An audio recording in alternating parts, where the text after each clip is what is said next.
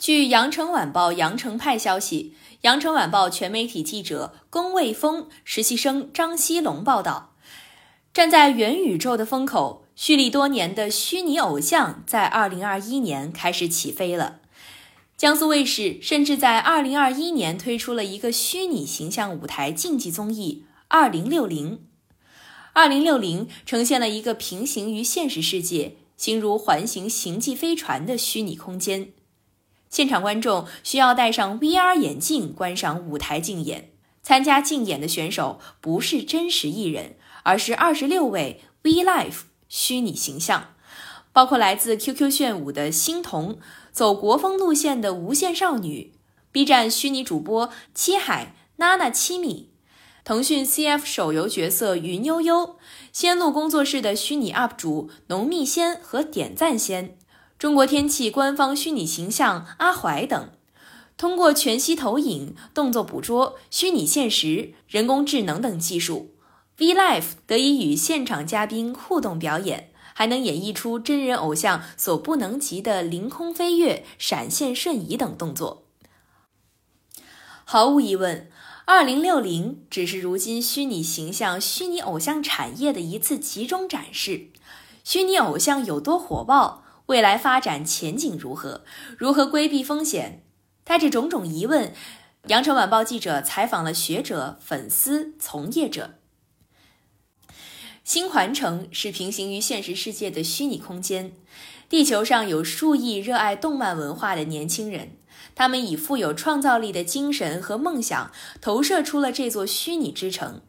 在这座城市里，生活着的是数以万计的虚拟生命。这是江苏卫视二零二一年第四季度播出的虚拟形象舞台竞技综艺《二零六零》的开场白。多家公司推出的虚拟偶像在节目中汇聚一堂，展开舞台竞演。二零二一年春晚，虚拟偶像洛天依突破次元壁登上央视舞台。在此之前，洛天依也曾多次出现在各大卫视的晚会中。不过，很多人看到电视中唱歌跳舞的动画人物时很疑惑，这就是虚拟偶像？那动画片里的人物算虚拟偶像吗？业内普遍认为，虚拟偶像是通过绘画、动画、CG 等形式制作，在网络等虚拟场景或现实场景进行活动，但本身并不以实体形式存在的偶像人物，是一种完全通过技术手段创造出的新角色。华侨大学新闻与传播学硕士研究生导师黄文虎曾专门进行过虚拟形象研究。他介绍，广义的虚拟偶像是任何能够形成粉丝圈的数字化偶像，比如上世纪八九十年代一些动画片中数字化的卡通人物。狭义的虚拟偶像是有立体化的人设、稳定的粉丝圈，同时以分众式、交互式的传播方式获得资本变现能力的数字化偶像，比如能变现的虚拟美妆达人柳叶熙。虚拟偶像概念最早起源于上世纪八十年代，英国人创造了一个名为 Max Headroom 的虚拟人物，他曾参演过电影，并拍摄了多部广告片。当时，日本动画《超时空要塞》也已出现虚拟歌姬林明美，她以动画角色发布单曲。直到2007年，日本虚拟歌手初音未来的诞生与流行，正式掀起虚拟偶像热潮。他的声音数据资料采样于日本声优藤田孝，《甩葱歌》是其代表作。2010年3月9号。初音未来在日本举行首场 3D 全息投影演唱会，随后初音未来开启全球巡演。初音未来爆红后，国内公司开始打造本土虚拟偶像。2021年3月22号，洛天依的形象设计首次公布。2016年2月，洛天依登上湖南卫视小年夜春晚。成为首位登上中国主流电视媒体的虚拟歌手。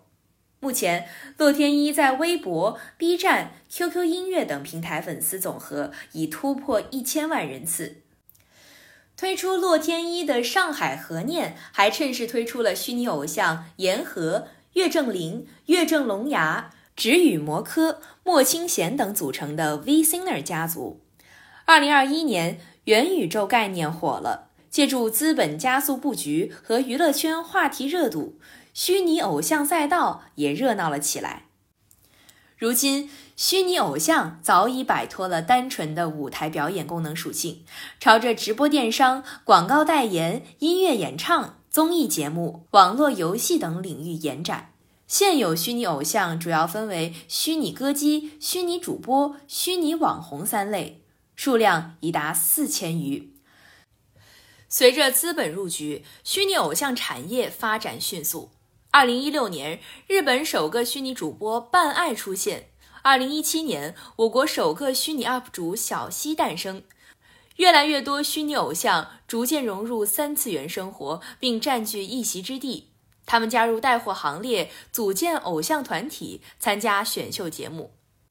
爱奇艺虚拟人物选秀节目《跨次元新星》开创虚拟主播参加选秀的先河。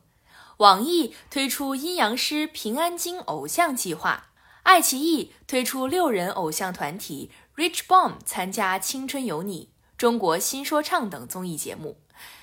巨人网络进军虚拟偶像市场后，打造了虚拟主播 Manhattan。乐华娱乐推出女子虚拟偶像团体 A Soul。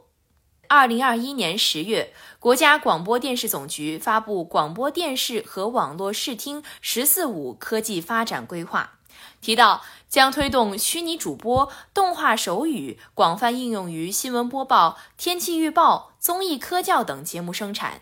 以创新节目形态提高制播效率和智能化水平。据艾媒资讯之前公布的数据，二零二零年中国虚拟偶像核心产业规模为三十四点六亿元，同比增长百分之七十点三。当时预计二零二一年将达到六十二点二亿元。二零二零年，虚拟偶像带动产业规模为六百四十五点六亿元，预计二零二一年达到一千零七十四点九亿元。艾媒资讯报告指出，超五成网民喜欢虚拟偶像的原因是其人设和形象设计。虚拟主播承载了人类特有的人格设定、心理意识和性格特征，如同人类自我的延伸。以头部日本虚拟主播半爱为例。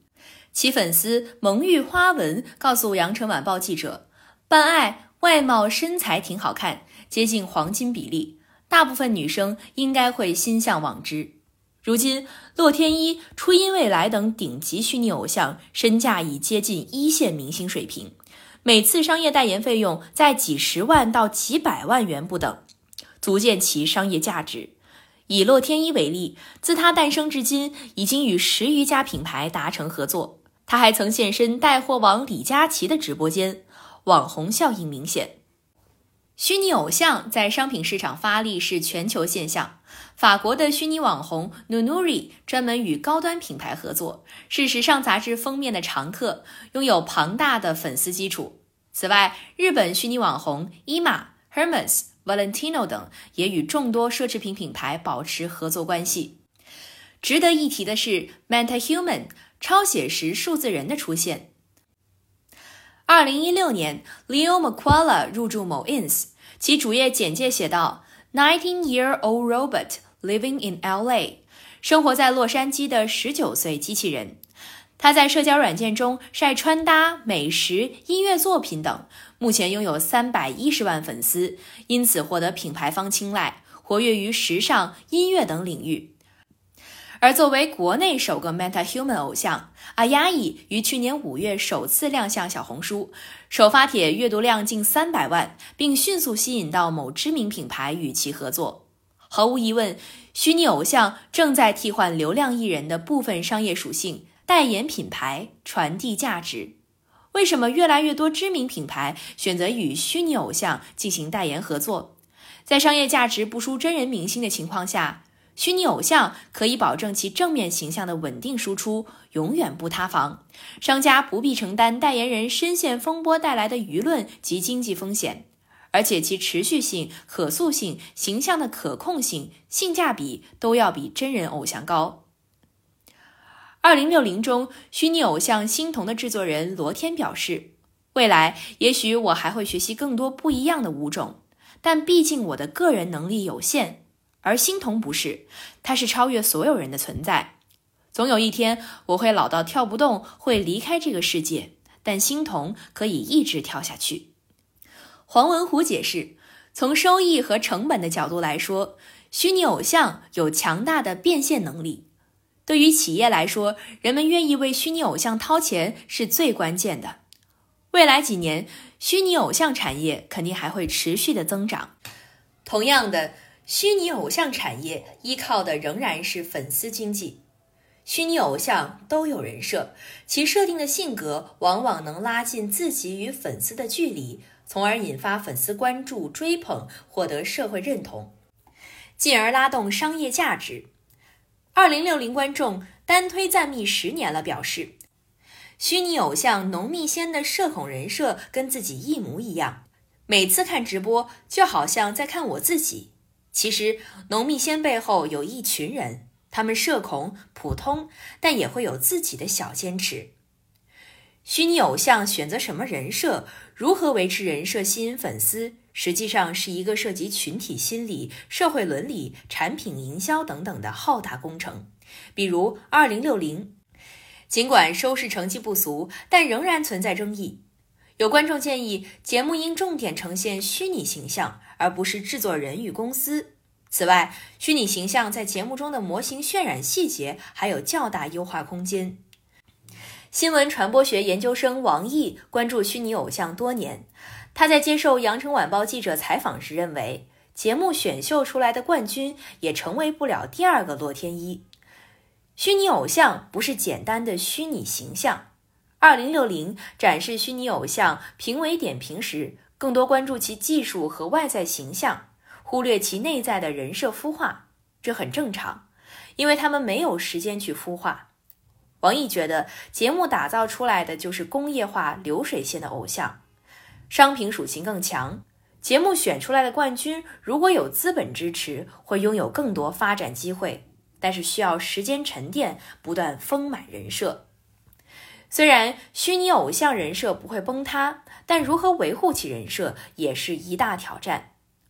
黄文虎认为，虚拟偶像的人设不仅要具备稳定性，还要具备持续性。如果虚拟偶像的性格一成不变，受众也会厌倦。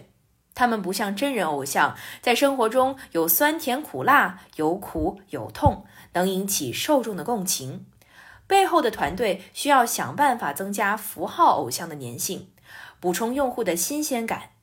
他认为，增加粘性一方面取决于设计团队，一方面取决于市场变化和受众审美偏好，但最主要的还是要解决技术问题。微软小冰的功能越来越多，都是基于其算法的迭代。现在，虚拟偶像越来越走向 VR。虚拟化、人工智能化，但如果技术跟不上，带宽问题解决不了，人设是空谈。虚拟偶像与真人偶像的界限会越来越模糊吗？黄文虎认为，虚拟偶像的发展正在打通机器与人之间的障碍，制造一种错觉，让人感觉虚拟偶像和自己一样，拥有七情六欲。虚拟偶像的发展很可能会走向赛博文化，即人机合体。不过，他也认为，虚拟偶像主播在未来十年不可能代替真人，发展趋势是互补共存。此外，黄文虎还认为，需要警惕虚拟偶像的伦理问题，比如最近有平台在节目中用虚拟技术复活邓丽君，现场演唱《我只在乎你》。与人无障碍交流，可能有人觉得找到了经典回忆，但肯定有人会觉得有点怪。这其中正涉及传播伦理问题。感谢收听羊城晚报广东头条，我是主播于彤颖。